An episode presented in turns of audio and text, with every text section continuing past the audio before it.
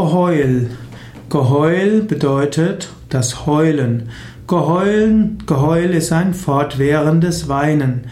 Man kann ein durchdringendes Geheul hören, zum Beispiel im Wald, wenn dort Wölfe oder auch Schakale heulen. Und man kann auch jemandem sagen, hör auf mit deinem Geheule. Verurteile andere nicht vorschnell, wenn sie sich beklagen und weinen. Unterschiedliche Menschen haben unterschiedliche Gefühlsausdrücke. Manche Menschen neigen eher zum Weinen und andere weniger. Manchmal ist Weinen sehr reinigend. Daher verurteile andere nicht für ihr Weinen und sage nicht vorschnell, hör endlich auf mit deinem Geheul.